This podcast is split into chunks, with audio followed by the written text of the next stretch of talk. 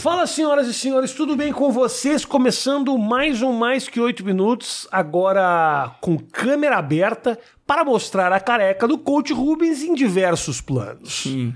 Vai, vai refletir luz Ve- isso aqui. Veja só, plano fechado, careca do Rubens. Plano aberto, careca do Rubens. Então, assim, que legal. Agora estamos com todas as câmeras, né, Matheus? Deixa seu like aqui no vídeo, entendeu? Mesmo se você não gostar dos papos de musculação. Achei que acho que o cara nem clicou se ele fala. Que- Sabe o que é pior, cara? Eu tenho ido numas entrevistas que os caras falam de tudo menos de musculação comigo. isso não, Não sei porquê, Não velho. faz sentido. É. Mas um grande beijo pra quem tá aqui com a gente. O Coach Rubens é um dos grandes treinadores desse negócio chamado puxar ferro. Entendeu? Que a galera hoje em dia está cada vez mais apegada. Já trouxe muita gente aqui. Sim. Já veio uma galera Sim. aqui. Vi Renatão, vi Ramon, Renato, Ramon, veio Renan. Renanzão. Renan. Aliás, eu vou deixar no final do vídeo o link do Renan, porque o vídeo do Renan deu problema aqui. Hum. Né? Tivemos um problema na distribuição do vídeo do Renan. Acontece, o YouTube às vezes fode. Escolhe É, um cara e fala: ó, ó, esse aí não. Hoje não. É, hoje não. E aconteceu isso no Renan, então eu vou deixar o link e o link tá na descrição pra você assistir. Coach Rubens, que prazer te receber, meu irmão. Prazer todo meu, cara. Tô- Prazer. eu vou voltar insuportável pra lá. Você vai Aonde? metido? Arrogante? Arrogante, topete tudo, Não- sem ter topete. Sem ter, sem ter topete. Vou chegar no qualquer pergunta que me fizer, o senhor vai levar essa bala? Vou, rapaz, porque eu passei no podcast lá do Rafinha. É. Aí ele me Aí deu não- uma bala dessa, vou levar pra Não lembrar. tem como negar. Entendeu? Ô, Rubens, primeiro o seguinte: a careca apareceu em que momento? A careca apareceu com 19 anos, cara. acredite ou não. 19, cara. Uma merda. Não Achei deu- que eu tava doente, Rafinha. Jura mesmo? Juro. Porque 19 anos, cara. É muito cedo, né? Sabe como que eu descobri? Hã? Saí na chuva um dia. É assim que o careca descobre que ele tá ficando careca. Como é que é isso? Como Você é que pega é? um sereninho, meu irmão. Quando você tá com a cabeleira normal, Tá. ele molha, cai, repousa, tá tudo certo. Um dia eu tomei uma garoa, entrei em casa, aquela luz amarela, olhei no espelho, eu vi meu couro cabeludo até aqui. Jura? Assim, ó. 19 isso? 19 anos, eu falei assim, caraca, tô doente. Tipo, Você não pensa que você tá ficando careca com 19 anos. Aham. Fui na dermata, ela falou assim, não tá doente não, é que você é genética pra ficar careca mesmo. Com 22 anos eu meti a máquina, cara. É, ser- essa deve ser uma libertação, libertação né? Foi, libertador, cara. Preocupa, pô, tá caindo, tá caindo, tá caindo. Não, não, não. É. Acabou. Já não tem mais cabelo. Aí você, careca, você começa a se assumir. Sim. É, aí... É... Saiu do armário. É um careca que saiu do É o armário. careca que sai do armário. É aquele efeito de árvore de Natal. A hora que você monta a árvore de Natal, ela é só uma árvore, entendeu? Quando eu raspei minha cabeça, eu fiquei uma bosta. Tipo, parecia uma bola, uma bola de bilhar branca. Entendi. Você entendeu? Aí que eu fiz? Eu preciso colocar uns adornos aqui. Eu furei a orelha, coloquei uns brincos, deixei a barba crescer, assim, Ah, entendeu? pra tirar o foco. É, exatamente. Entendi. Porque Senão fica... Você vira, você vira o tio Chico da galera. Ainda mais que eu já fui obeso, cara. É. Então já era mais rechonchudo, digamos assim. Aí era complicado. Me fala uma coisa, ó, Rubens. Nós estamos num- vivendo um momento realmente que popularizou muito essa coisa da musculação. Não só isso, o fisiculturismo. As figuras do fisiculturismo estão muito conhecidas, inspiram aí a, a, a galera a cuidar da própria saúde. Ah, por que está acontecendo isso nesse momento, você acha?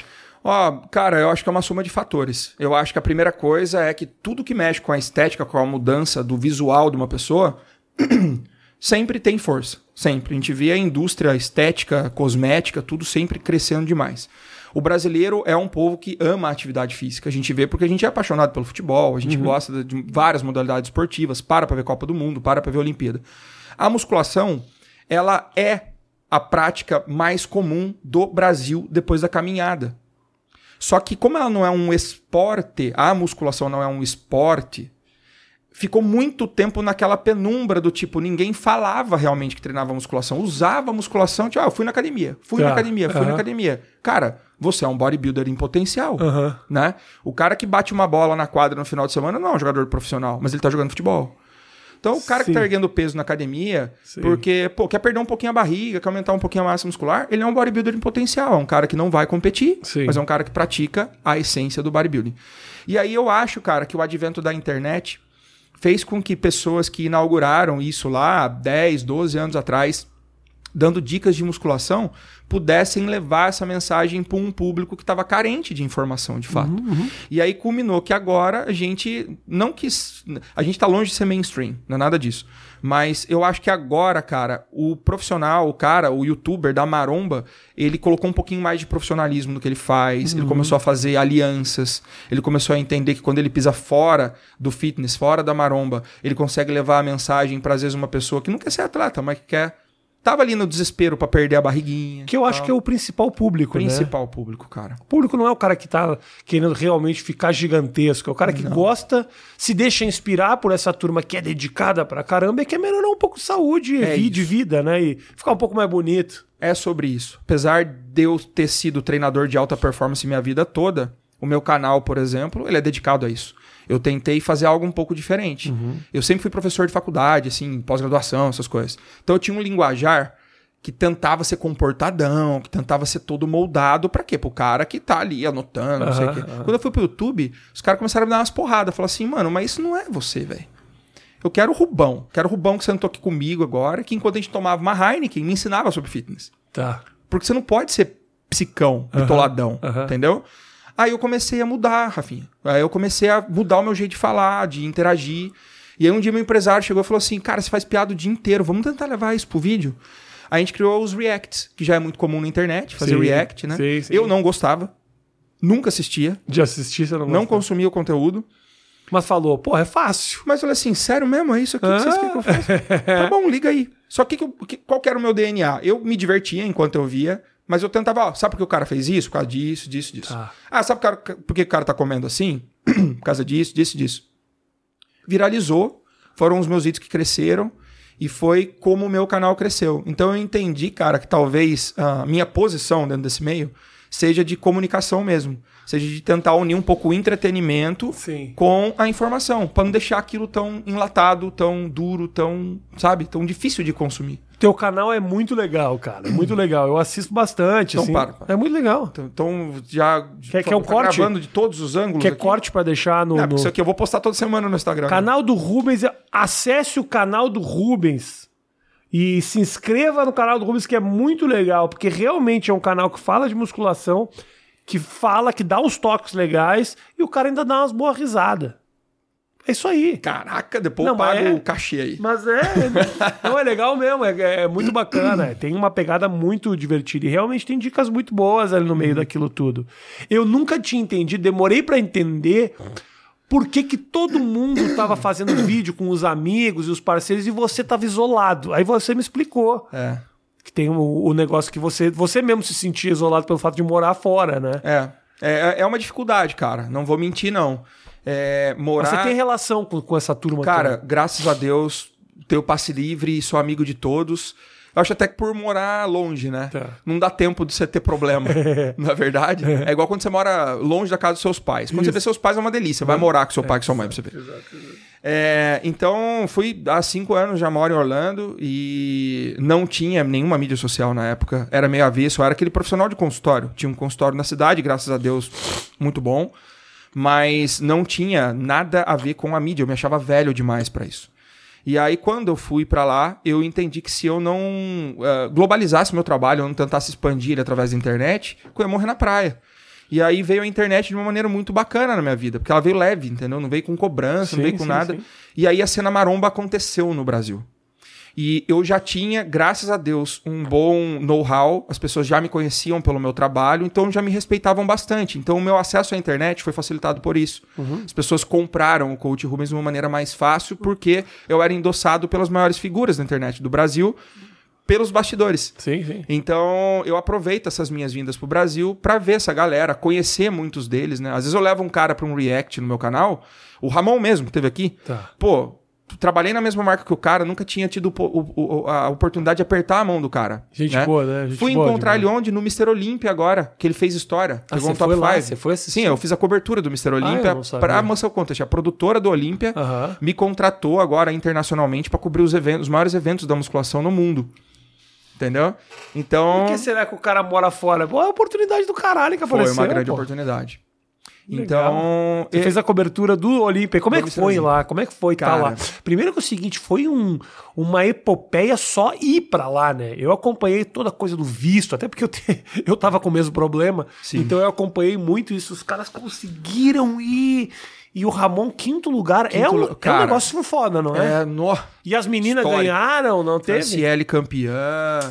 É, assim, o Brasil, cara, eu creio que em cinco anos vai ser a maior potência do mundo de fisiculturismo, porque o nosso material genético é único. O brasileiro tem um material genético único, único, único, O brasileiro, então, geneticamente tá pronto pra isso aí? pronto pra isso. Sabe por que, a gente não tinha? Mas por que isso? Porque a, porque a miscigenação acho que trouxe isso pra nós, cara.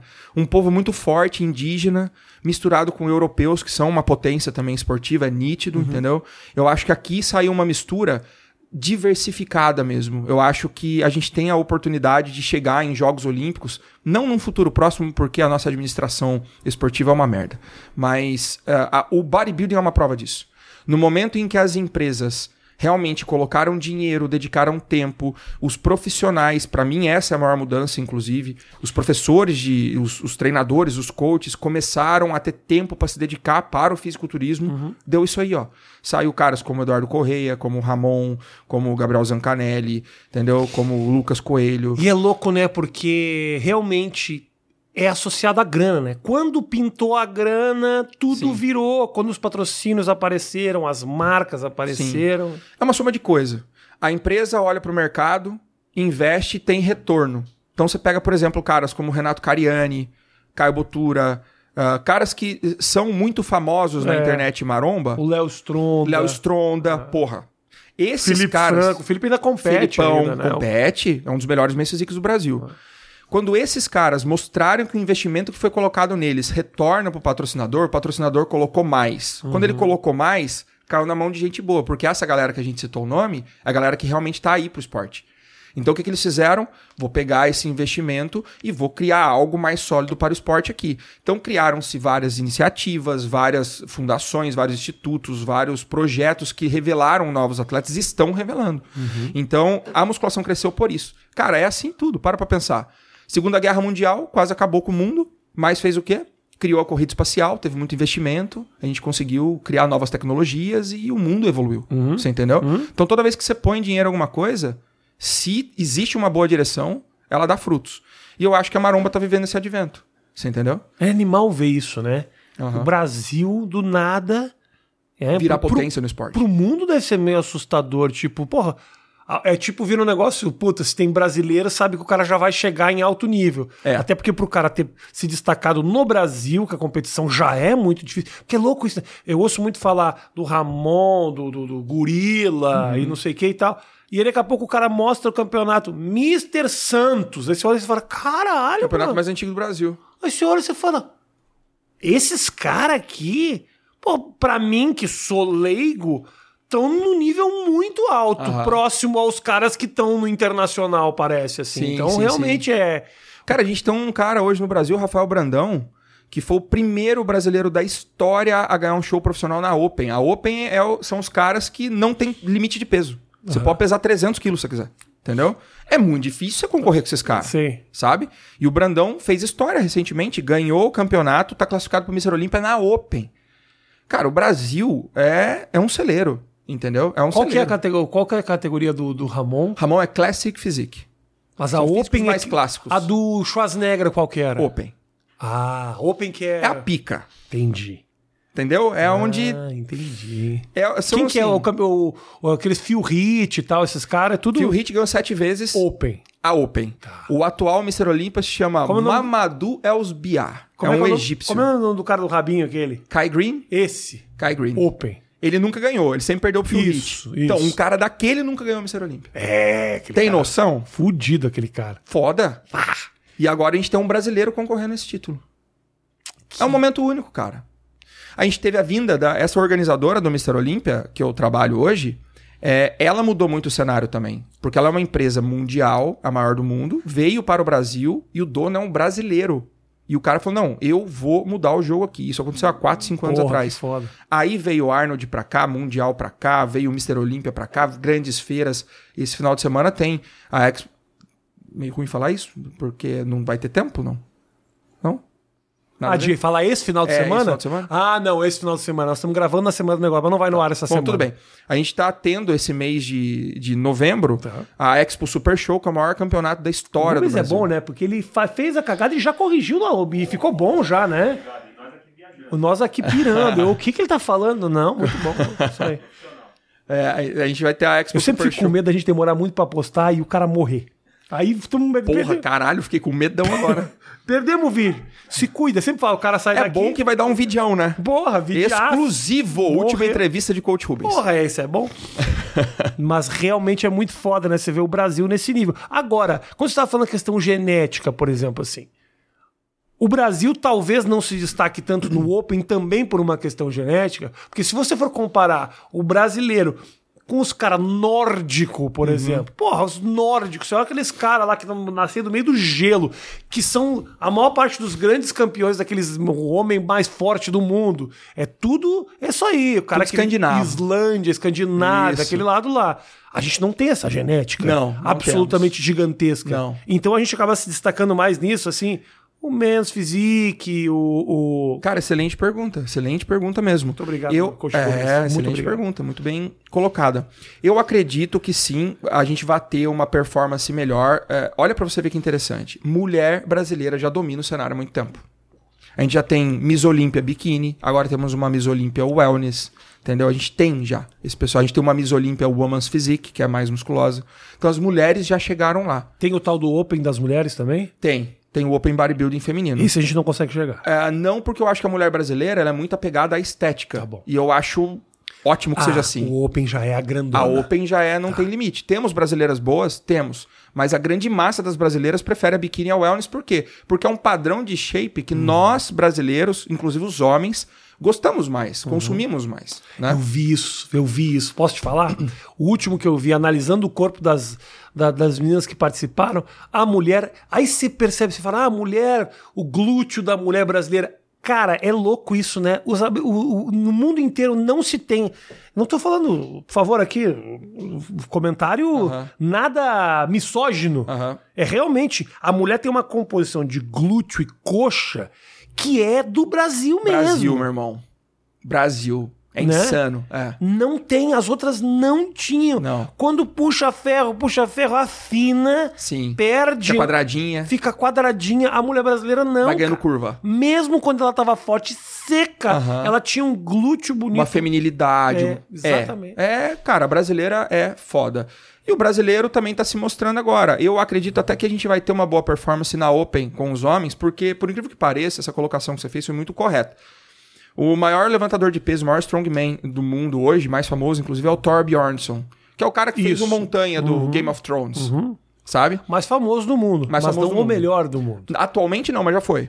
Você viu que ele emagreceu pra caralho? Emagreceu pra lutar boxe. agora? É, eu vi isso aí. Ele vai sair na mão com o Ed Hall, que é um outro Ah, é, o Ed É. Hall, esse era melhor que ele. Esse era melhor que ele. o Ed Hall Mas você sabe da treta dos dois? Não. Vou te contar porque eu fiz react dos dois. Eu Ok. gosto muito disso aí. Ah, entramos num- num- numa uma coisa muito específica aqui. É. Só pra, ser, só pra quem manja, manja. É, o, o- Ed Hall, ele Ele também tem... emagreceu o Ed Hall. Eu Também, vi no eles vão Joe sair na Rogan. mão, porra. Ah, é eles vão sair na boxe, porrada, os dois. É isso que é, isso que é da hora, velho. Caralho, eles vão resolver o problema no ringue. vão resolver o problema que devia ser sempre. Sem xingar na internet. Ai, não gostei. Não gostei. Não, Não, mano, não, não, põe é a isso. luva e sai na porrada. Bonito, bonito. Não é? Poético. Ainda faz dinheiro. Maravilhoso. Todo mundo quer ver dois homens se matar no Maravilhoso, ringue. exatamente. Pois bem. Aí já, já, eu já, inclusive, sugeri pra Vanessa Camargo pra gente resolver nosso... o nosso problema nessa forma, mas parece que o negócio do homem contra a mulher fica feio. Aliás, eu não cara, tinha me dado conta na hora. Eu falei, é, tem razão, coisa, tem razão, não tem sentido isso. Talvez a, a era do cancelamento surgiu com você, É verdade. velho. Eu fui o Você foi o primeiro grande cancelado. Grande né? criador. Mas vai lá, Ed Hall e o. Tá. Como é que é o nome do cara? Thor Bjornsson. Bjornsson, isso. O que aconteceu? O Eddie Hall tem um vídeo viral dele erguendo mil pounds no levantamento de terra, que é um exercício específico, deadlift. Tá. E ele, ne- nessa ocasião, o nariz dele sangrou e durante a elevação, e teve filmagem em 4K, porque foi num Arnold isso. E aí aquilo viralizou o mundo inteiro. Desde então, ninguém conseguiu bater essa marca, até que o Thor Bjornsson disse que ele já tinha conseguido essa marca num treinamento e que ele ia entrar numa competição para bater esse recorde. E aí começou aquele disco que me diz: ah, você não vai conseguir nada, ah, não, eu vou, ah, blá, blá, blá. o que aconteceu? O Thor marcou um campeonato pra ir pra bater esse recorde. Veio pandemia. Fechou tudo, os campeonatos não podiam ocorrer. Ele, pra não perder a oportunidade e a performance que ele tava, ele acionou uma comissão atlética Ok. levou os árbitros para dentro do espaço onde ele treinava, montou todo o cenário, todo o aparato, não sei o que, e fez o levantamento. E de fato ergueu 1.001 pounds. Um a mais. Caralho. 1.001 pounds. Também foi épico. Passou a barra na canela, foi arrancando pele. Foi um bagulho Neandertal, velho. Você entendeu? Aham. E aí começou aquela treta desenfreada de internet. O Eddie Hall, ele falava assim: ah, você bateu o, o- o recorde no quintal da sua casa. Quero ver num campeonato oficial. Então começou-se uma discussão Ah, não, aí sobre. a- sacaneou. Não, tá errado ele. Ele levantou ou não levantou? Ele levantou. Com árbitros olhando. O Ed Hall, por um acaso, fora de campeonato, já levantou mais que isso? Não. Pois é, eu, eu concordo com você. Mas polarizou. Tá, Entendeu? entendi. teve o, o- o- a galera do Eddie Hall falando, ah, realmente não é oficial, não vale, não sei o quê. E teve a galera do Thor falando assim, porra, mas ele ergueu, tem vídeo, tem árbitro, tem tudo, movimento válido, coisa e tal. O que aconteceu? Quer saber de uma coisa? Vamos sair na mão? Aí veio a ideia da luta de boxe dos dois. Por quê? Porque os dois já têm uma certa idade, já não conseguiriam é, ficar muito mais tempo dentro do powerlifting, dentro do strongman. E eles viram nisso uma oportunidade muito gran- grande de fazer dinheiro, se colocar ainda mais na mídia, os dois que já são super famosos, são super bem é, aceitos pela mídia social. E começou uma trocação de farp e tal, e marcaram essa luta de boxe. Quando tava pré... Eles fizeram lutas testes com caras também inexpressivos. Inclusive o, o, o Thor, ele lutou com o Devon Larratt, sabe quem é? Devon Larratt. É um cara da luta Sim, de o cara braço. do braço ferro. O cara do braço de ferro. Monstro. Aham. Esmurrou. Ah, teve Devon. essa luta? Teve. Mas tem isso na internet? Tem. Caralho, como é que eu não vi isso? Porra, Eu assisti Rafinha, muito- Assiste meu canal. Eu assisti muito vídeo do Devon Larratt de, de... Ele tá sempre com outro... Com um moleque lá que é o College Boy. É! É. Eu- exato, College fiz o react dele também. Um moleque que não tem expressão nenhuma. Assim, O moleque não tem pressão nenhuma, não é forte. E filho cara da... pendura no o dele, assim. Filho da puta do cara. Moleque. Parece o... Parece o, o mocotó da malhação. É, Bam, ganha de todo mundo. cara. Exatamente. Impressionante aqui. exatamente. E eu fiz uma queda de braço com o Devon no, no Mr. Olímpia agora. Encontrei com Ele ele. é muito forte. Cara, eu não mexi ele, eu me pendurei, literalmente. Eu me, porque eu tenho- eu tenho 100 quilos. Eu me pendurei no braço dele, tirei os dois pés do chão ele E não mexeu não o braço. conseguiu. Cara. Não. Não, eu vi, eu vi o treinamento de musculação desse cara, é um negócio muito louco e muito específico, né? O cara fica treinando com os puta peso, Uhum. Sim. movimento assim. Mais encurtado, mais limitado, encurtado, é na su- direção Que certa. coisa louca, né, cara?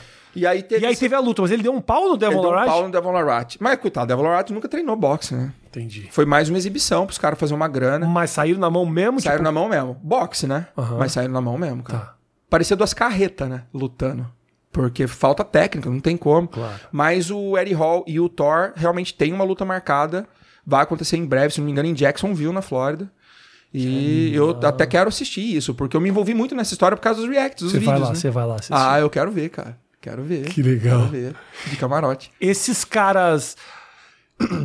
Ah, é uma coisa louca isso, que talvez as pessoas não entendam muito, mas ah, o cara que faz ah, o fisiculturista, não necessariamente ele é o cara mais forte do mundo, né? Não. Caraca, você. Pô, Né? Não. É, é- aliás, não tem relação direta. O desenvolvimento muscular não necessariamente é proporcional à sua força muscular. Então, você pode ver um cara extremamente musculoso que precisou de menos peso erguido para construir aquela massa magra. Você entendeu? Mas não tão pouco peso Não tão erguido pouco. também? Em relação a ele mesmo, ele se tornou muito mais forte. Você entendeu? Tá. Em relação a ele mesmo, se tornou muito mais forte. Mas a carga final não necessariamente é absoluta. O, o- exemplo é muito fácil. Se você pega um Thor Bjornsson, por exemplo, que ergue mil pounds, ele tem um aspecto muito menos musculoso se comparado a um Phil Heath, Uhum. que não precisa erguer mil pounds Sim, sim. num levantamento. Você entendeu? A musculação, ela funciona por acúmulo de estímulo e não por carga total. É isso que é interessante. Se você consegue gerar tensão muscular no seu músculo com uma carga que para muitos pode parecer leve, que para você é suficiente para te deixar forte, bom para você. Isso eu descobri recentemente, cara. Não recentemente não, mas assim, com o próprio treinamento, né? Eu, eu tenho muita força.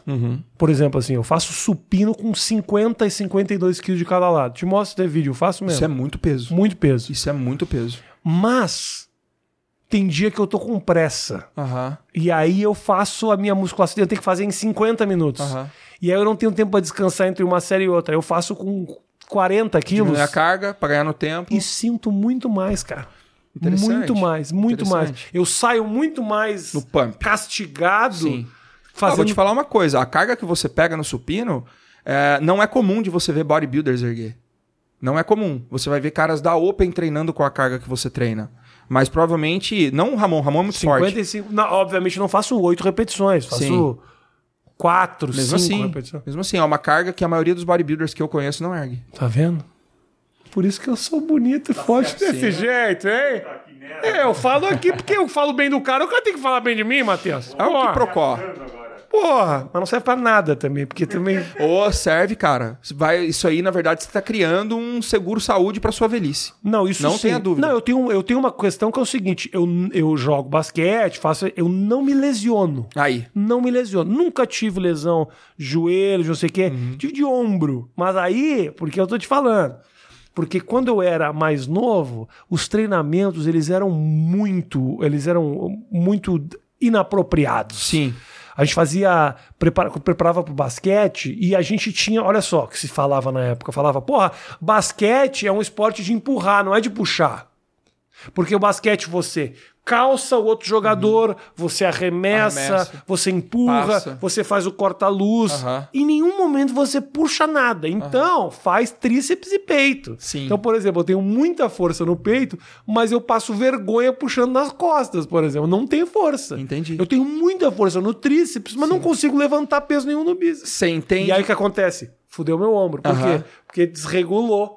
Entendeu? Numa- na- na- no movimento, o ombro começou a ficar estranho. Por quê? Porque você tinha muito mais força de um lado Força do que desproporcional. E aí começou a esmagar os manguitos, essas porra tudo, Sim. fudeu. Quantos anos, cara, isso aconteceu? Que você começou a jogar basquete, Eu- assim? isso com 15, 16 Excelente, você matou a charada, você falou da genética. Então, olha como isso influencia todo o seu histórico esportivo até hoje. Né? A sua formação influenciou todo o seu histórico esportivo até hoje. Você tem uma potência muito maior em tríceps, peitoral, se comparado a bíceps e Muito costas. maior. Porque a sua formação é, te propiciou que você tivesse mais desenvolvimento nessa época desses músculos. Uhum. Você imagina se hoje, com a popularidade que o bodybuilding tem, com o conhecimento Ah, que os treinadores têm, treina, você pegar um cara de 14 anos, 13 anos, 15 anos e já trabalhar ele na totalidade. O que, que vai acontecer? A gente vai chegar com uma geração de bodybuilders muito mais pronta Hoje, lá na frente. hoje o cara de 16, 17 anos que tá treinando, ele tem uma série de informações que ele conseguiu de forma informal, assim, na internet, que é de, de treinador de altíssimo nível, assim, né, cara? Exato. Se o moleque não for louco e ouvir as pessoas certas, ele nem precisa de personal ou de auxílio que esse Não. moleque é capaz de Falou tudo. né? Falou tudo. E essa é uma briga muito grande que nós temos ah, no Brasil. Foi um dos motivos de eu sair daqui, né? Eu penso realmente na informação chegando em muitas pessoas. Eu gosto da internet, eu gosto da possibilidade do trabalho pela internet. E eu vi que eu estava preso aqui no Brasil. Porque tudo que você tentava fazer para expandir, eh, você tinha retaliação dos, dos, dos conselhos, você entendeu? Que tentavam en- enlatar o serviço que a gente prestava. Aham. É, a gente te- eu tenho muito problema até hoje, Rafinha. Eu tenho minha consultoria até hoje, que é online, que atende pessoas no mundo inteiro. Eu mando, às vezes, uma ficha de treino, o cara chega na academia dele, o cara não pode usar. Rola isso Sim, ainda? eu sou formado, Aham. pago o meu conselho no Brasil até hoje, mesmo não morando aqui. Tenho pós-graduação, tenho, é, tenho um embasamento Mas e porquê todo. que você não pode? Porque a academia se reserva o direito de, ah, a ficha não é daqui, não quero te receber. Ah, Você entendeu? entendi. Então você imagina antes, cara. Eu comecei isso em 2005. Eu comecei a prestar serviço à distância em 2005. Sabe? Aham. Então é muito difícil você impedir essa globalização. Eu cansei de ouvir profissional me detonando enquanto eu morava no Brasil, porque eu prestava serviço à distância. Ah, porque isso não tá certo? Como que você pode montar uma dieta pra alguém à Você é distância? um precursor, cara. Ninguém te dá esse crédito. Cara, eu fiz minha primeira consultoria online em 2005. Você estava à frente ao seu tempo. Malemate em Orkut. As pessoas não... As pessoas estavam no MSN ainda. Tava no MSN. Tinha ICQ, né? ICQ. Oh, oh. É, Né? exatamente. E eu tava lá mandando é, treino por e-mail. E dá, e, e dá pro cara desenvolver legal à distância, assim, cara? Cara, eu, eu, eu fiz uma Miss Universo que eu conheci embarcando para o Mister Universo. Trabalhei com ela exclusivamente online o tempo todo. E no dia Essa do que embarque... virou a tua mulher, inclusive? Não, não. Não, não, a minha mulher eu já conhecia antes. Ela, ela, mas ela Minha também. mulher também venceu o Mr. Universo duas vezes, de maneira absoluta. Que legal. Tá no Hall da Fama lá junto com o Arnold Schwarzenegger. Que da hora. É. Duas vezes. Duas vezes. Me acho, irmão. É. Você casou bem pra caralho. Casei, cara. Casei Mas ela, ela sempre competiu? Como é que é a Não. história? Como é a história Começou da tua... comigo. Aham. A gente se conheceu em 2003, na academia que eu era professor de musculação. E ela viu um campeonato um dia na região, chegou pra mim e falou assim: quero competir. Eu falei: não é pra você. Ela já era forte. Não, só treinava na academia. Gostava de treinar. E aí eu falei assim: não é pra você, sua vida não é assim, você gosta de balada, você gosta de pão de queijo, de miojo, não é pra você. Ela, tá bom, então eu vou procurar outra pessoa e vou fazer. Aí eu falei, pô, ela tá decidida mesmo, vou dar um. Vou tentar. Eu não sabia bolhufas, eu só trabalhava numa academia de bodybuilders. Tá. Começamos um trabalho, eu falei assim pra ela um dia. Falei assim, ó, eu acho que pelo ritmo que você tá indo, do dia que você estrear, em sete anos eu consigo te fazer campeã brasileira. Isso era 2003, ela estreou em 2005. Então minha projeção era que em 2012 a gente conquistasse um título nacional. Pera aí só um pouquinho. Maria, pode passar aqui na frente, Maria, não tem problema. Fica à vontade, Maria. Tranquila. Passa aqui mesmo, na frente da câmera, não tem problema. Não, pode passar, pode passar aqui na frente, não tem problema nenhum. Fica à vontade. Entra e sai aí que não tem problema. Essa câmera aí não. Atrapalhando o serviço Esse dela. negócio aqui. Muito mais importante é a Maria trabalhar na minha casa Não do que tenha falar nem com o coach dúvida. Rubens. gente. Tenha nem dúvida E aí, disso. conta, e aí? Aí depois foi sete anos mesmo pra desenvolver legal? Não. Ela estreou em 2005. Quando foi 2007 ela era campeã brasileira. 2008 mundial. 2009 ela já era Miss Universo. Que do cara. Foi um cometa. Criação de coach Rubens. Foi, cara, minha primeira atleta. E Isso te abriu portas também? Muitas portas. Muitas portas. Me deu muita autoconfiança, porque é, eu nunca fui um cara, tipo, eu sou fodão. Eu nunca fui um cara, eu sou o líder. Eu nunca fui esse cara. Eu sempre fui o cara do bastidor mesmo, o cara que trabalhava quietinho e tal. Tanto que foi por isso que eu demorei pra entrar na internet, né? E eu comecei a perceber que, acho que eu sei fazer esse negócio. Dali, cara. Mas ela começou- tinha já, desculpa te interromper. Rubens. Ela já tinha uma estrutura que você falava, Já. porra, Já. olha, pode desenvolver legal, genética boa. Bodybuilding é sobre isso, cara. Eu não jogo semente em solo infértil. Minha vida inteira eu recebi pessoas na minha frente. Ah, eu quero ser atleta. Fazia análise, começava a fazer, dava, dava os estímulos, trabalhava, né, treino, dieta e tal. Em poucos meses eu já sabia se essa pessoa poderia ser um grande campeão ou não. E isso tem mais a ver com a resposta ao estímulo natural ou com dedicação? É, é, é assim, hoje, Rafa, você consegue, você consegue subir no palco, eu consigo subir no palco. A gente tem tecnologia e conhecimento suficiente para isso. Mas a gente chama de shape de aluguel. Você não nasceu para ser assim. Você vai lutar contra a sua natureza para colocar um físico que não é normal para você. O cavalo de raça é aquele cara que, meu, todo mundo tem um amigo desse. Que é o cara que, ah, vamos treinar musculação, Rafinha? Vamos. Aí vai nós três pra lá. Aí a gente chega lá, ah, a gente não, não muda muita coisa, não. A gente só vai, puxa ferro e tal. E aí passa três meses, você cresceu mais que todo mundo. Aham. Aí eu falo, porra, vou te pegar. Aí eu começo a fazer dieta, compro suplemento, não sei o que, ele também. E você tá comendo pão com mortadela, tomando coca, e você tá maior que nós. Entendi. O bodybuilding é pra esse cara. Entendi. Entendeu? Não, genética é foda, genética é foda. genética é um bagulho foda. Eu falo pro, pro. Já contei essa história aqui, mas eu vou contar de novo. Porque você não manda em mim e eu repito as histórias. E o mesmo. canal é seu. E o canal é meu, então talvez você não tenha visto outra vez que eu conto. E eu não ouvi, talvez. E você não ouviu. Mas eu jogava basquete nos Estados Unidos e eu morava com outros caras. Cara, os caras. Os caras comiam assim. Meu irmão, bacon, pizza, bosta, entendeu? E aí, velho, era assim, irmão. Chegava um mês e eu puxando ferro, caralho, treinando, e corre, esteira, e vou pra musculação todo dia. E eu falava, mano, a temporada vai começar daqui a um mês. Vocês não vão se preparar. Fala, não, aí deixa pra hora. O filho da puta fazia três semanas de academia. Ele, eu não tô mentindo. Um Sim. mês Sim. de academia três vezes por semana, pegando um terço do peso que eu pegava. Os negão. O que, que acontecia? Irmão, e- e você pode me dizer, tomava bomba. Imagina que tem bomba no Nebraska. Porra, porra nenhuma. Não, iam lá e faziam. E desse tamanho chegava na hora da, da temporada, você falava, caralho, É. irmão. É muito louco isso, porque você vê, ah, quando o cara é atleta mesmo, né? Tem essa coisa tipo, vou fazer uma pré-temporada, vou fazer uma preparação. Isso significa que esse cara tá muito preparado pra isso e que o corpo dele tá muito apto a isso. Sim. Porque senão, ele teria. Não tipo, pode parar depois da competição. Esses caras não, eles estão. Sim. Porra, às vezes eu te- tem fisiculturista que eu vejo que às vezes, pô, depois da competição, para uma semana, como, fico à vontade, vou vi- visitar a família, Uhum. Isso. aí depois não sei o que, fico tranquilo, faço o bulk de ficar gigante pra depois emagrecer. Isso aí é o corpo do cara tá É. pronto pra esse negócio. Full né? time job, é, é o tempo todo, não tem descanso. Mesmo Ah, o é- descanso. Mesmo o descanso é proposital para sua evolução, né? O Ron Coleman é, foi o maior bodybuilder de todos os tempos, ma- maior inclusive para muitos do que o próprio Arnold Schwarzenegger, e ele mesmo relatava que às vezes ele tirava intervalos de um a três meses depois da competição para recuperar as estruturas articulares dele, para recuperar a musculatura dele. Não recuperou muito, né? Porque tá todo torto agora. Exato. Ele pagou um preço muito grande por conta da loucura do treinamento dele, né? Mas ele, indubitavelmente, é o maior bodybuilder da história, né? Eh, pagou um preço, ele eh, fala que repetiria tudo de novo, não sei se ele realmente sente isso, mas ele escreveu o nome dele na história. E era o método que ele usava para se preparar. Então, realmente, cara, você tem que estar preparado. Eu lembro que quando a gente começou o trabalho com a Dora, foi interessante porque eu falei assim, vou também. Vou ficar boladão. Ah, você entrou nessa aí também. Ah, ué, por que não? Vai ficar da hora, você acha que eu não vou também? Claro. Aí comecei, junto com ela. Pá, pá, pá, pá, pá. Quando ela tava pronta pra competir, eu tava no máximo pronto pra ir pra praia. você entendeu? Treinando na mesma Treinando intensidade. normal, comendo igual, é, assim, em proporções, por causa de ser homem e mulher e Claro. tal, lógico, mas fiz a preparação junto com ela.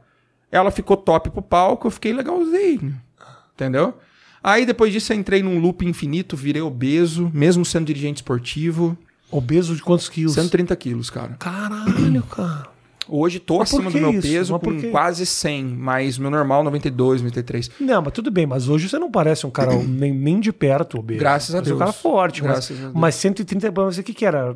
Por que chegou nesse Comer mesmo. É, Descer a lenha. entendi. Nada de depressão, tristeza, não, é comida Né, mesmo. comida mesmo. Entendi. Pratão. Entendi. Entendeu? Hambúrguer, pizza, lasanha, Entendi. essa parada toda. Eu, cara, a gente foi. A gente é de uma origem muito humilde, assim, sabe? Meu pai, aposentado do corpo de bombeiro, o pai dela, mecânico de moto. Então, quando a gente juntou, que foi morar junto, ela, geren- ela era gerente de uma loja de moto e eu era gerente de uma academia.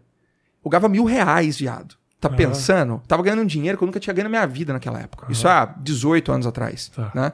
E aí eu falei assim, vou comer o que eu quiser agora. Nunca tive essa possibilidade, vou comer, pedir lanche todo dia e tal. Comecei a engordar e você não percebe, né? Aham. E aí veio a obesidade, veio problema de saúde. Tudo isso do- trabalhando com o mercado. Cara, eu era, eu era diretor sul-americano de arbitragem da federação. Eu viajava o mundo inteiro com delegações de 20, 25 atletas e era um gordão. Tinha o maior time de bodybuilders. Em 2014, 2015, o meu time, a Overall Team, era o maior time de bodybuilders do Brasil. Eu tinha quase 100 atletas competitivos. Eu ia para sul-americano e ganhava 17 títulos. Eu ia para brasileiro e ganhava 10 títulos. E o que que isso, isso atrapalhava muito a saúde, o teu dia a dia? Total. Total. Pra eu... quem tá acima do peso, o que que, o que, que atrapalha? Na, o, o quanto, quanto de vida essa pessoa pode melhorar Cara, a primeira coisa é parar de romantizar a obesidade. Parar de achar que, ai, coitado de mim. Aceitar o corpo. É, não aceita não, brother. Eu acho não muito co- louco isso. Não compra roupa grande, não. Concordo. Não aceita que você ficou assim. A culpa é sua. Não fique culpando. Não faça isso, cara. Ah, mas Porque é. isso- tá não, mas certo isso- não, ele, não, eu concordo com ele. É, não é questão de cancelamento, cara. Isso é uma questão de saúde, porque a obesidade já é uma doença. Eu tô falando porque eu fui obeso, eu não tô fazendo nenhum tipo de bullying nem nada, porque eu cuido de obesos hoje, eu tenho muito orgulho de poder ajudar muitos a sair da obesidade, porque eu tenho um exemplo vivo dentro de mim. Eu me controlo até hoje pra eu não voltar pra isso. E eu só parei de ser um obeso quando eu parei de me fazer de vítima. Quando eu entendi que eu tinha que calçar um tênis e andar o quanto eu aguentasse. Não andar igual o atleta, mas o quanto eu aguentasse. E que semana a semana eu podia aumentar um, um pouquinho, um quilômetro, 10 minutos, 5 minutos. Que eu tinha que ir pra academia, e por mais que eu tivesse dificuldade de mobilidade, que eu podia fazer as máquinas que eu cabia, que eu entrava, que eu me sentia Tinha confortável. máquina que você não cabia. Lógico que tinha. Tinha lugar. Cara, eh, o meu primeiro tapa na cara que eu tive foi quando eu cheguei na academia que eu era gerente e tinha duas funcionárias minhas, uma dentro de cada perna da minha calça. Foi o primeiro tapa na cara que eu recebi. Aí eu vou o quê? Eu vou chorar na internet? Bullying? Vou denunciar as meninas? Não, cara, fui eu que fiz isso. Ninguém pôs comida na minha boca. Você entendeu? Sim. Depois que você engorda, aí vem os problemas que mantêm o obeso na obesidade, que é a depressão, que são os problemas de hormônio, coisa e tal. Mas você plantou isso, cara. Ninguém ficou obeso na sua malha, Rafinha. É, não. Você entendeu? É, concordo. Você ficou obeso quando tem muita oferta de comida e você põe pra dentro de você. Uhum. Então, a primeira coisa é parar de romantizar isso, cara. Isso é um problema. A gente tá criando uma sociedade doente demais. Você entende? E eu, Uhum. Eu acho como que é profissional, duro tô falar, aqui pra ajudar as pessoas. Mas nisso. eu acho que é duro falar, porque também é duro do cara aceitar isso. É muito né? duro, cara. Então, eu demorei muito pra aceitar. Você encontra soluções assim pra achar que aquilo é isso. É tipo, Sim. Faz parte da minha identidade. Tem, tem coisas loucas que Sim. fazem com que a sua cabeça justifique os teus hábitos. né? É. É. Você, você cria gatilhos, né, cara? Eu lembro que eu, em algum momento, eu nunca achei bonito ser obeso. Mas em algum momento, eu achava que tava tudo bem. Porque meu consultório tava lotado. Eu tinha uma equipe grande de fisiculturistas. Eu não era um exemplo, mas eu tinha exemplos pra dar. Você entendeu? Então eu achava que tava tudo bem. Até um dia ter uma visão de túnel. Porque minha pressão tava muito alta. Isso é bonito? Não é, cara. Eu tenho um filho hoje de um ano e quatro meses, cara. Meu filho é tudo pra mim. Minha esposa é o amor da minha vida. Eu quero, cara, eu quero viver muito do lado deles. Muito. E ser obeso não ia me fazer viver muito do lado deles. Sim. Você entendeu? Então todas as decisões foram baseadas nisso. O que é realmente importante pra você? Sabe? Você não pode perder pra uma refeição, mano. Você não pode perder pra um prato de comida. E, e o que é mais interessante? Eu deixei de ser obeso sem extremismo nenhum, sem drogas, sem cirurgias, sem nada. Eu simplesmente acordei um dia e falei assim: eu preciso mudar o meu jeito de viver. Eu sei que eu não vou parar de comer pizza hoje, mas se eu como duas pizzas, eu vou comer cinco pedaços, seis pedaços. É difícil. Se eu tomo um pote de sorvete, Difícil, difícil. Pizza, eu vou pizza é tomar... bom pra caralho. É bom pra caramba. Pizza é bom. Mas eh, sabe qual é o problema? O cara ele tenta emagrecer e ele vê vídeo de nego extremista na internet falando que o quê? Corta, corta glúten, corta lactose, tira açúcar e tal. Eu acho cara, que- você tá meio que dependente daquela porra. Eu concordo, mas posso te falar, eu acho também. Você sabe mais que eu, mas assim, às vezes, pra começar, é, o cara Sim. começa e vai. Talvez seja, muitas pessoas funciona. seja melhor nem começar. Porque assim, realmente, assim, eu gosto muito de pizza. Eu não como pizza faz muito tempo. Muito tempo mesmo, assim. Tipo, Por que, que você não come? Porque se eu comer um pedaço, meu irmão, sai da frente. Mas não fala comigo. Mas o fato não você sa- fala comigo que eu vou eu eu, eu Mas o fato de você saber que você pode comer a qualquer momento não te tranquiliza? Não, sim, sim, claro. você entendeu? Claro, claro. Qual que é o problema do obeso? Claro, Qual que era o meu problema? Pode, pode. O pessoal falava assim: faz dieta, faz dieta. Eu, puta, mas quando que eu vou poder comer as coisas que eu Entendi. gosto daí? Você entendeu? Entendi. O terror permeia a mente de quem tá na obesidade antes de começar. E o processo de emagrecimento não tem que ser um terror, velho. Sim. Só tem que dar tempo. É. Ninguém acordou gordo. Aham. Você foi ficando. Isso. Então você não vai acordar magro. É. Você vai emagrecer. E é foda, né? Porque atividade física. Quanto que a atividade física te queima de caloria? Quanto? Muito menos se comparado ao quanto você consegue colocar no seu Porra, corpo. entendeu? E sabe o que é mais louco? Você parou pra Uma pensar no seguinte? escorregada no teu dia jogou fora a tua academia já. Você já parou pra pensar o quanto é difícil engordar? Porra, é difícil pra caralho. Outro dia eu tava vendo nesses programas de, de nutrição, falando: olha, pra você chegar nesse peso, você teve que comer isso. E, mano, era uma 7.500 calorias pra ganhar um quilo de gordura. Não, e assim, a, a tua semana, a quantidade de calorias que você consome na tua semana tá aqui. Aí tinha pão, você quer dizer Meu irmão, era um país de comida. país de comida. E sabe o que é mais louco? Para pra pensar. Você acorda todo dia, a gente tem o nosso metabolismo. Já vou falar disso, né? Metabolismo. Sim, metabolismo. Que que funciona? Como que o seu metabolismo funciona? Você é uma máquina que você tem que abastecer. Né? Seu carro anda sem combustível? Não, não. O corpo humano não funciona sem combustível. Qual é o combustível do corpo humano? Comida. Ok? Então você acordou hoje. O que, que você tem que fazer? Você tem que gastar caloria ou você tem que pôr caloria no seu corpo? Pura caloria. Pôr caloria no seu corpo. Então, como que engordar é mais fácil que emagrecer, cara? Você já acorda no déficit. É, Você já acorda no negativo, meu irmão. Tudo que você tem que fazer é escolher o que você põe ao longo do dia. É verdade. Então, engordar é que dá trabalho, cara. Ah, e a, e a satisfação do cara. Imagina que você trata com a galera obesa. A satisfação do cara quando começa a perder peso é um negócio. Rapaz, eu tô com um cliente em Orlando, é amigo pessoal meu, né? É marido da babá do meu filho e tal. E ele perdeu 85 pounds comigo já. Sem fazer uma cirurgia. Isso dá quanto? 40 Uns quilos. 40 quilos, mais ou menos, sabe? Ah, pô, quanto tempo? É o que todo mundo quer saber. Aí eu falo, um ano. Ah, mas é muito tempo. Tá, mas provavelmente em um ano ele teria ganho mais 5 pounds se É. ele não fizesse dieta. É. Perdeu 80, 85. Você entendeu?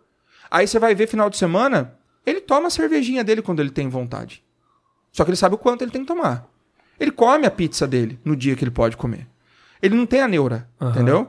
A gente tá criando uma, uma sociedade cada vez mais obesa, mais doente, porque a gente enfiou um monte de neura na cabeça deles. Tá. Que nada pode comer. Cara, proibir arroz e feijão na dieta das pessoas.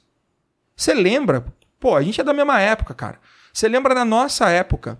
O cara que comia arroz e feijão É. ficar obeso? Não, inclusive era dito isso, né? Tipo, tem que comer muito arroz e feijão. Era tipo pra ficar forte. forte. né? Entendeu? E aí hoje não, é proibido, porque arroz e feijão, é carboidrato, digestão, não sei o que. Cara, que grande bobagem, É, cara. é. A gente tem uma cultura alimentar sensacional no Brasil. E eu acho também que muita gente, depois que começa a fazer dieta, fica numa noia tão grande. Será que o arroz é bom ou o feijão é bom? Mas, cara, calma aí. Há pouco tempo atrás você tava comendo sorvete pra caralho. Então, assim, entendeu? Entendeu? Não entra no, no, no Entendeu? Só detalhe. come o- entendeu? o sorvete. É. Come o arroz e feijão. É. Come seu macarrãozinho. Não tem problema.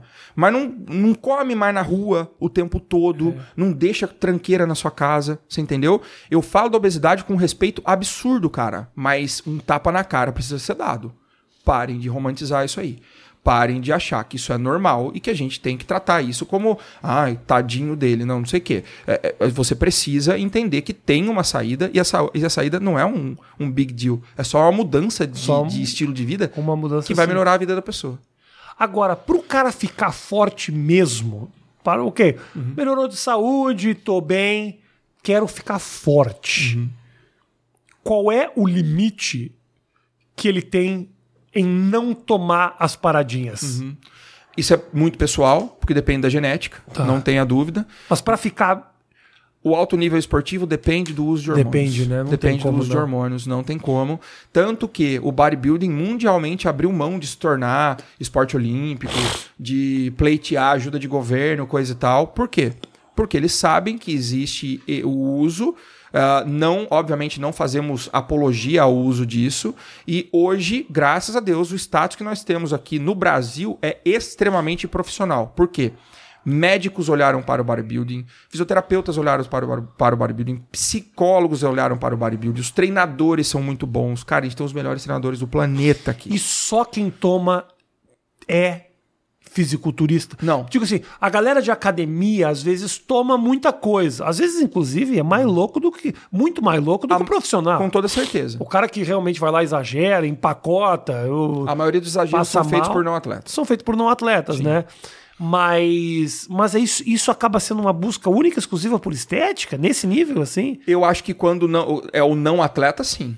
Eu Será acho que, Será que, de repente, olhar esses caras ultra profissionais também não tem esse lado que acaba. tem. Estimula, né? Estimula Faz o, cara... a fazer uma loucurinha ali. Falar, ah, porque tem essa cultura aqui. O esteroide entrou no Brasil pela porta dos fundos. Infelizmente. O esteroide anabolizante é um medicamento. Eu faço uso crônico. Eu não sou um bodybuilder, cara. Eu sou um cara que parece ser até magro, Aham. né? E eu faço uso crônico por quê? Porque a obesidade suprimiu a produção da minha testosterona normal. Se eu paro com o meu hormônio, eu produzo testosterona igual a minha esposa. Você entendeu? Aí a minha libido cai, aí o meu rendimento esportivo cai, o meu trabalho não funciona, a minha cabeça não funciona direito, o meu sono fica uma merda. Precisa transar contigo. Ô, rapaz. Que isso, cara? Meu, sabe qual é o lema lá em casa? Ah. Neném dormiu, mandioca no bombril. Ah, Isso aí.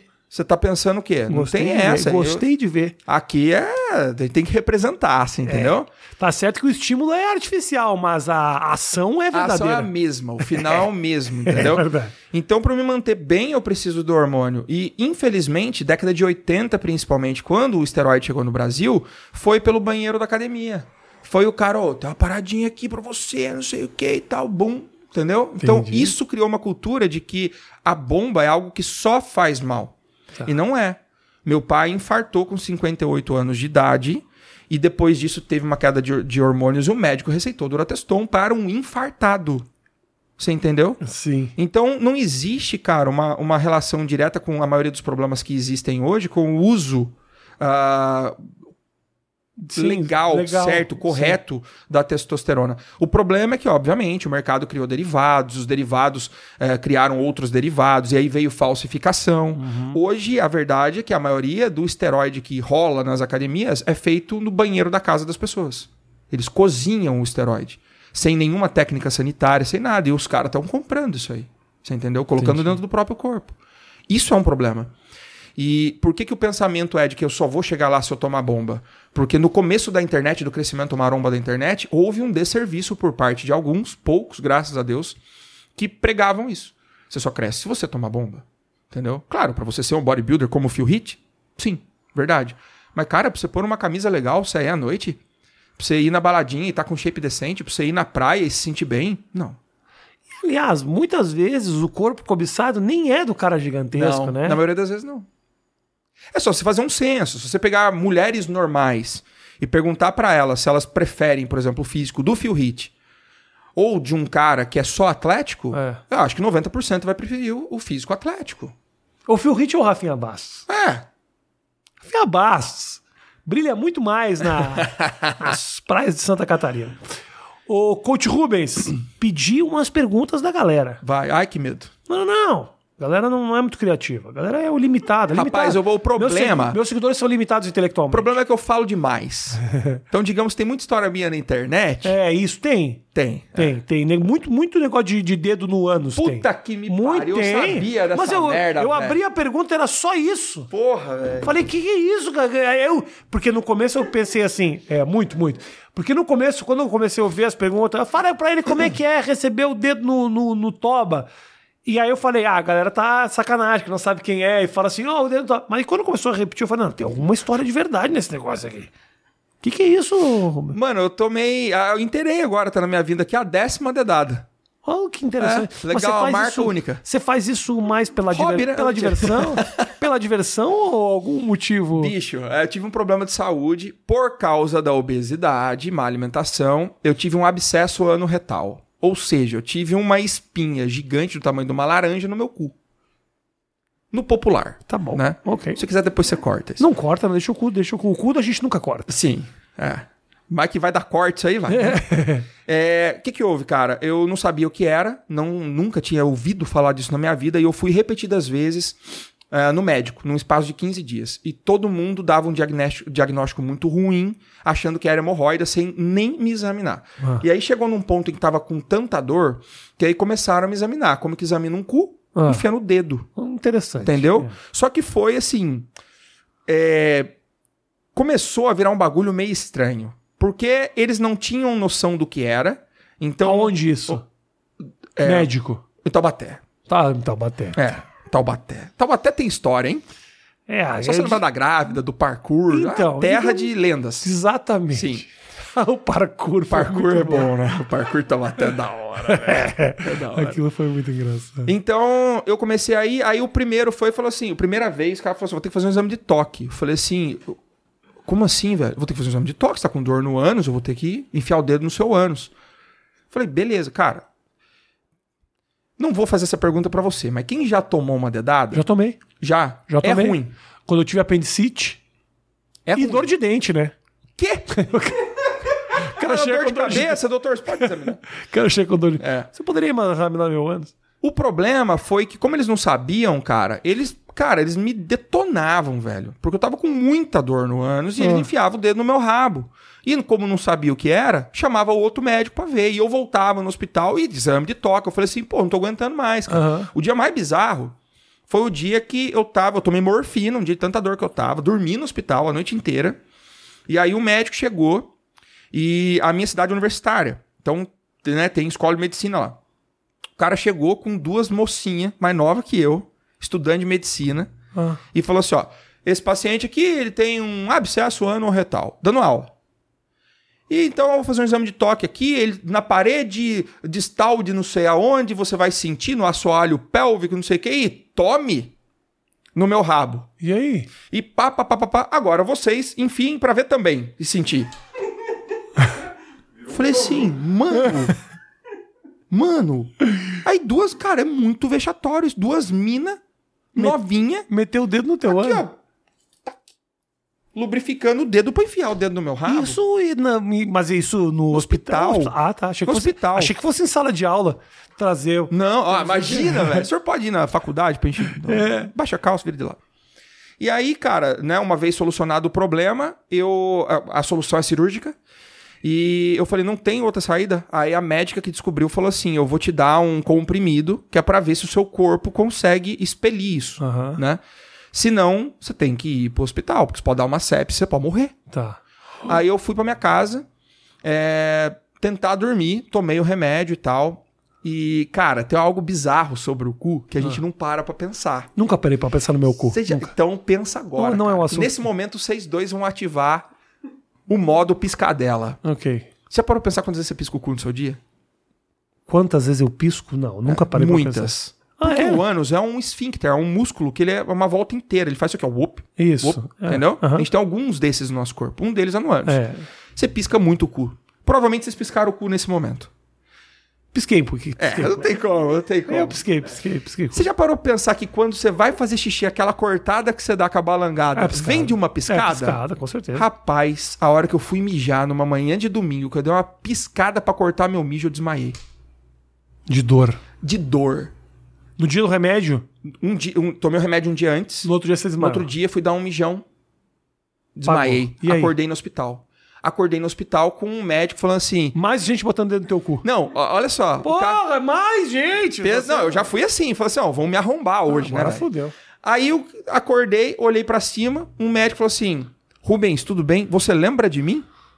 Eu agonizando, falei, não. Falei assim, ah, sou conhecido, cara, você capoeira na mesma rua que eu, não sei o que e tal. Eu, Cara, com dor no cu, tendo que reconhecer gente, pelo amor por de Deus. sorte, esse maluco era um especialista nisso. Entendeu? Que foi o cara que me operou. Graças a Deus solucionou meu problema, que é o cara que eu visito até hoje. E que, acredite ou não, o cara que eu pago pra me dar a dedada tem o sobrenome de Fortes. Ou seja, Não, não é uma dedada qualquer. não é dedada qualquer. Mas Então, aí isso- resolveu com o- com o comprimido? Não, não. Com a cirurgia. Cirurgia. Tive que fazer Ah. a cirurgia no meu rabo, velho. E aí depois, né, eu tive que tomar umas dedadas adicionais pra ver se tava tudo bem. Mas e agora como é que tá seu ânus, Zé? Olha, então, eu faço manutenção, né? Faço manutenção. Eu fui nele, inclusive, pra ver isso. Manutenção seria mais mão no teu ânus ou não? Mais mão no meu ânus, cara. Tomei mais uma recentemente nessa vinda pro Brasil. Maravilha. Dedada forte. Que Entendeu? maravilha. Eu tomei, eu tomei quando eu fiz a apendicite. É. Apendicite e quando eu gravei pro CQC uma matéria sobre câncer de próstata. Cara, eu lembro disso. Gravei. Eu lembro disso, Eu cara. gravei. E aí eu fiz assim, eu fui e o médico na hora de gravar, ele falou: "Não, sua próstata", tá-" e ele não meteu, tava de como eu tava de trás da câmera, ele não meteu o dedo no ânus. Ah. Aí eu falei, aí cortou a câmera, eu falei: "Doutor, eu sei que é televisão, eu sei que é entretenimento, mas pô, vamos fazer o exame de uma vez pra gravar de verdade, pra dar um Aham. exemplo pras pessoas e tudo mais". E eu tinha um monte de piada preparada pro momento que ele colocasse. Ah. Na hora que ele colocou o dedo no meu, colocou o dedo no meu ânus, eu não consegui Não fazer piada nenhuma. não achei a menor graça. Exatamente. E aí eu falei, depois que ele fez, ele falou. Eu falei, doutor, vamos fazer de conta. Porque aí eu tenho um monte de piada pra fazer e tal. Aí eu fiz um monte de piada enquanto ele fazia de conta que colocava, porque senão eu não conseguia Eu fazer. juro pra você que a admiração pelos meus amigos homossexuais subiu muito depois dessa minha experiência. é eu falei, muito- vocês são muito foda. É velho. muito desnecessário. Precisa ser muito macho. Vocês são foda. Vamos mais uma pergunta aqui. Tem mais umas perguntinhas que a galera te mandou. O que, que você acha? O Dias Max pergunta. ah, tem muito preconceito do, pre- do- Eu não sabia que tinha isso, mas ele fala. O que, que você acha do preconceito da galera de academia séria com os produtores de conteúdo pro YouTube? Cara, muito, muito preconceito. Eu não sabia É, que tinha isso. no- Pelo contrário, eu É. achava que era o contrário. No começo, no começo era assim. A galera que era usuária do esporte, vamos supor, os bodybuilders, não gostavam de quem criava conteúdo na internet, porque, tipo, ah, esses caras ganham dinheiro e a gente que é atleta não. Isso. Entendeu? Hoje já não é mais assim. Hoje os atletas inteligentes conseguem viver do esporte e ganhar dinheiro e, inclusive, migram para a internet. O que acontece hoje, cara, é o seguinte: como eu disse para você anteriormente. é, a gente tá na internet e a gente chega em muitas pessoas. Então, eu creio que deva ser muito doído para um cara que tá dentro da, da academia dele ali, em que ele é o rei maioral, Claro. receber um cara que viu o treino do coach Rubens na internet e Entendi. que quer fazer igual. Você entendeu?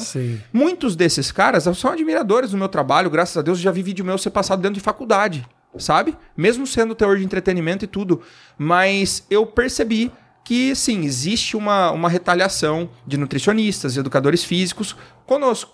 Que apesar de formados, licenciados, devidamente capacitados, estamos na internet ao invés de estar nos consultórios e nas Entendi. academias, entendeu? Bobagem, né? Uma grande bobagem. A pandemia mostrou isso, Rafinha. Pelo contrário, com certeza o cara que hoje está dentro da academia e está recebendo aluno, talvez esteja recebendo muito aluno que foi lá e se inspirou. Motivado por nós. Motivou. E digo mais, esse cara devia assistir os nossos vídeos pra ele não ficar parado no tempo, cara. É. Porque muitos param de estudar. E Duas- se ele fica na internet, ele fica se atualizando. Eu acho que populariza muito a musculação. Acho que tem dois públicos que deveriam assistir o Coach Rubens. Hum. A galera que realmente quer fazer musculação Uhum. e a galera que vai passar por um exame retal. Os dois públicos eu Justo. acho. Né? Porque aí se inspira, Claro, perde velho. um pouco, acaba com esse estigma. Exatamente. Entendeu? Para com esse negócio, cara. Você uma hora ou outra você vai tomar uma dedada. Vai irmão. tomar uma dedada Você e vai também vai tomar. puxar ferro. Vai. Desde São que duas você coisas inevitáveis. Desde que você não tome uma dedada puxando, Puxando ferro. Que aí eu Seria difícil. estranho. Seria muito estranho. Tem uma pergunta aqui do MV Tias que eu não entendi, Hum. porque eu não conheço essa pessoa, mas se repetiu muito isso. Que você foi o primeiro a trazer o Logan pro Brasil. O que que significa isso? Ah, é o meu filho. Ah, que susto. Achei que fosse um fisiculturista. Muita gente É. Não. pergunta. Tem muita gente que fala da tua família. Você coloca muito a tua família no teu, na tua É que a gente teve uma história muito doida, né, cara? Conta. A gente tenta, tem toda essa história. A Eu achei galera que já... o Logan era um fisiculturista que ele trouxe é, pro Brasil. O nome Logan foi por causa de um fisiculturista. Tá, entendi. né? Foi baseado nisso. Mas é que é, meu filho é adotado. Tá. A gente tentou ter um filho por nove anos, a Dora perdeu seis gestações. Uhum. E a gente é, achou como alternativa adotar um bebê. E a história da adoção foi muito maluca, porque a gente entrou numa agência, pagamos um, um valor enorme.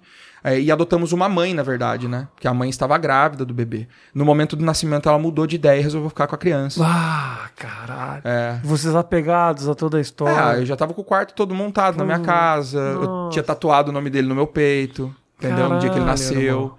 E aí ela tinha essas 48 horas, que é uma lei universal, e ela reclamou o direito da guarda da criança, ficou com a criança. E quando. Você teve contato com essa pessoa Não. depois? Você teve contato Eu tive- durante o processo? Tive, tive contato com ela durante, a gente fez uma videoconferência, porque já tava em pandemia, então não podia ter contato Tá. eh, pessoal. E parecia tudo certo, cara. Quando ela mudou de, de ideia, tudo isso estava sendo documentado no canal da minha esposa, na verdade, né? Que E ela- era. Mas a princípio o filho que ela tem, então, é, é teu? Não, não é meu. Foi de um relacionamento dela. Tá. Ela decidiu não ter o bebê, não criar o bebê, no caso, né? E essas agências trabalham bem assim. Tá. Elas ficam, às vezes, interagindo com clínicas de aborto, que lá é, é legal, né? Então, tentando convencer as mulheres a não abortar. Uhum. E aí muitas vão pra esse caminho mesmo, por quê? Porque daí a família que vai adotar o bebê, ela meio que adota a mãe. Então, seus custos são pagos, Perfeito. seus médicos, tudo que é muito caro nos Estados Unidos. E aí foi o que a gente fez com ela, mesmo assim, ela trocou de ideia e a gente já esperando. Minha esposa tem canal no YouTube também, tava documentando tudo.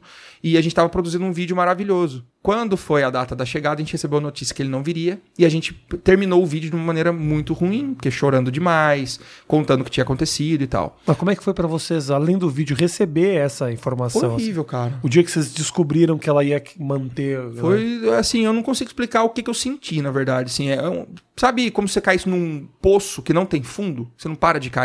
Você fala assim, a hora que eu chegar no chão vai doer. E você- não sei o que, que eu vou sentir. Enquanto ela tava tendo. o, o- você tava se sentindo pai já, provavelmente. Pai, aqui, ó. Pai. Porque foi. Foi assim. Seis gestações perdidas, Rafinha, nove anos, investigamos tudo, cara, pra ver se tinha algum problema de compatibilidade, não sei, nada. Duas pessoas saudáveis que simplesmente não conseguiam. A gente, muito cristão, a gente falou assim: meu, acho que Deus tem outro plano pra nós. Vamos pra adoção.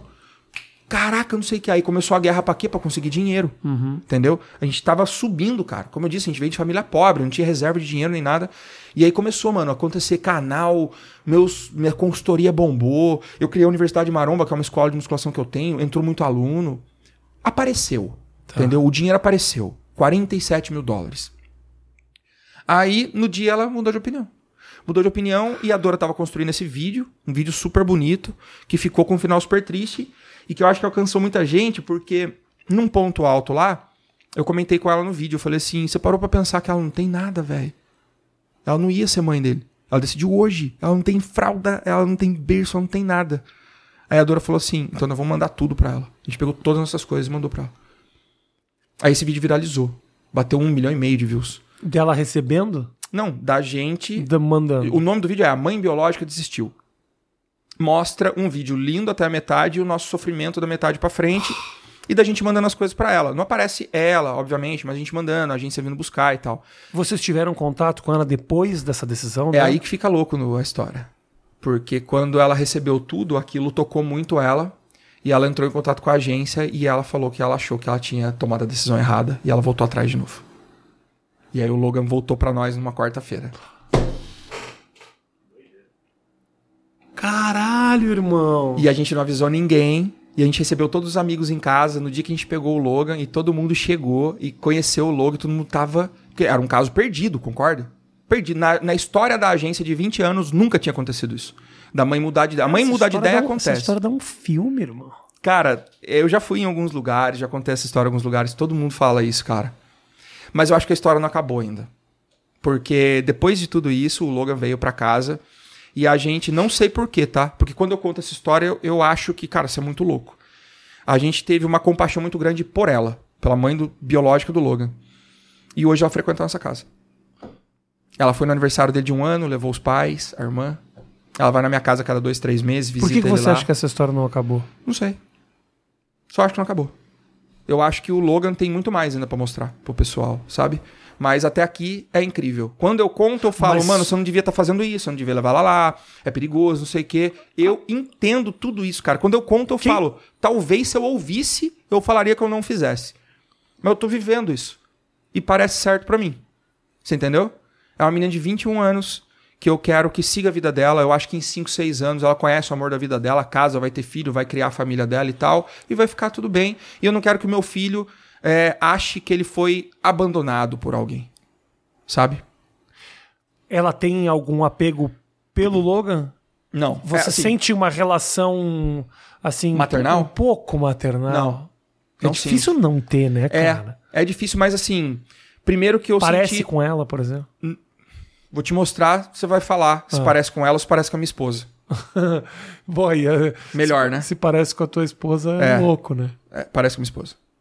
É... O cara não, o cara você não, não- nunca... O cara eu vi fotos. A gente não quis contato com ele porque ele foi recluso o tempo todo. Aliás, o que fez a gente mudar a nossa opinião sobre ela foi o que eu fiz uma pergunta pra ela exatamente assim. Eu falei assim: por que você quis doar essa criança? Ela falou assim: eu nunca quis criar essa do... que- doar essa criança. Eu nunca quis. Eu tentei de tudo que eu podia pra eu criar ela, inclusive chamar o pai pra criar comigo, inclusive chamar minha família pra me ajudar. Ninguém e eu não tive suporte. Oh. Então eu não tinha saído. Uma menina, uma menina de 21 anos que precisava trabalhar, fazer tudo e tal. E que Irmão, coração gigante se você tua Obrigado, mulher cara. tem, cara. Obrigado. Eu, e assim, não- cara, foi tudo tão natural assim, e eu não fico fazendo disso um holofote, meu canal não trata disso. Acho Entendeu? muita sacanagem que você seja um cara tão bom, tenha um coração tão bom e o mundo venha te punir com 10 dedadas no ânus. Não é? Isso tá muito errado. Você é o cara que não merece isso. Eu não mereço 10 dedadas no Não ânus, merece. Definitivamente, ah, velho. Porra, acho uma sacanagem do, do, do cosmos. Exatamente. Então ela frequenta hoje a tua casa. Isso é muito louco. frequenta. Você, você ela, ela mora lá por, por perto? Não, me mostra aí, Você cara. agora? Não, procura aí, É, procura eu aí. até te mando depois, é. Me, me manda que Quer eu ver? vou. Você pode colocar aqui no, Eu vídeo, quero- se posso- posso colocar? Não Pode, pode. Não ponho a foto dela, né? Da mulher Não, biológica, não, mas da, da minha não, mulher não, com o meu não, filho, não, com certeza. filho. É parecida com o teu filho, então. Cara, é surreal, porque assim, as pessoas. Cara, a gente sofre. Eh, internet, você sabe como é que é, né? Tem gente que fala assim: ah, isso é mentira, você fez barriga de aluguel. Ou ah, isso é mentira, você. Pra ganhar likes. É, você fez isso pra ganhar likes, coisa e tal. Falei, porra, mano, me fuder desse jeito pra ganhar like, tá valendo o like então, hein? Puta que lá merda. Ó, essa é minha mulher e meu filho. Sua mulher é muito bonita, Minha Rubens. mulher tá é linda, muito velho. errado, cara. A mulher é linda, velho. Tá muito errado isso aqui. É. Bonito, Deixa eu te bonito. mostrar. E teu filho também. Você volta aí que tá no Instagram dela, você rolar pra Lindo, cima, você lindo, vai ver lindo. fotos dela com ele que mostram muito que ela é parecida com ele. Lindo teu filho. Gente do céu, é realmente parecido. É. É. Cara, que coisa louca, né? A criança é parecida. É. E agora eu vou te mostrar a mãe biológica, você dá a sua opinião. Tá. Que é- essa eu realmente não posso mostrar, não tenho o direito de mostrar. Mas, Dá pra botar na, vou botar na telinha a imagem dele. Da, mas quem com- quiser ver, tem vídeo da mãe biológica com a minha esposa no canal da minha esposa. Tem? Tem. Ela fez um vídeo com a minha esposa. Vou botar o link na descrição pra galera assistir. Quer ver?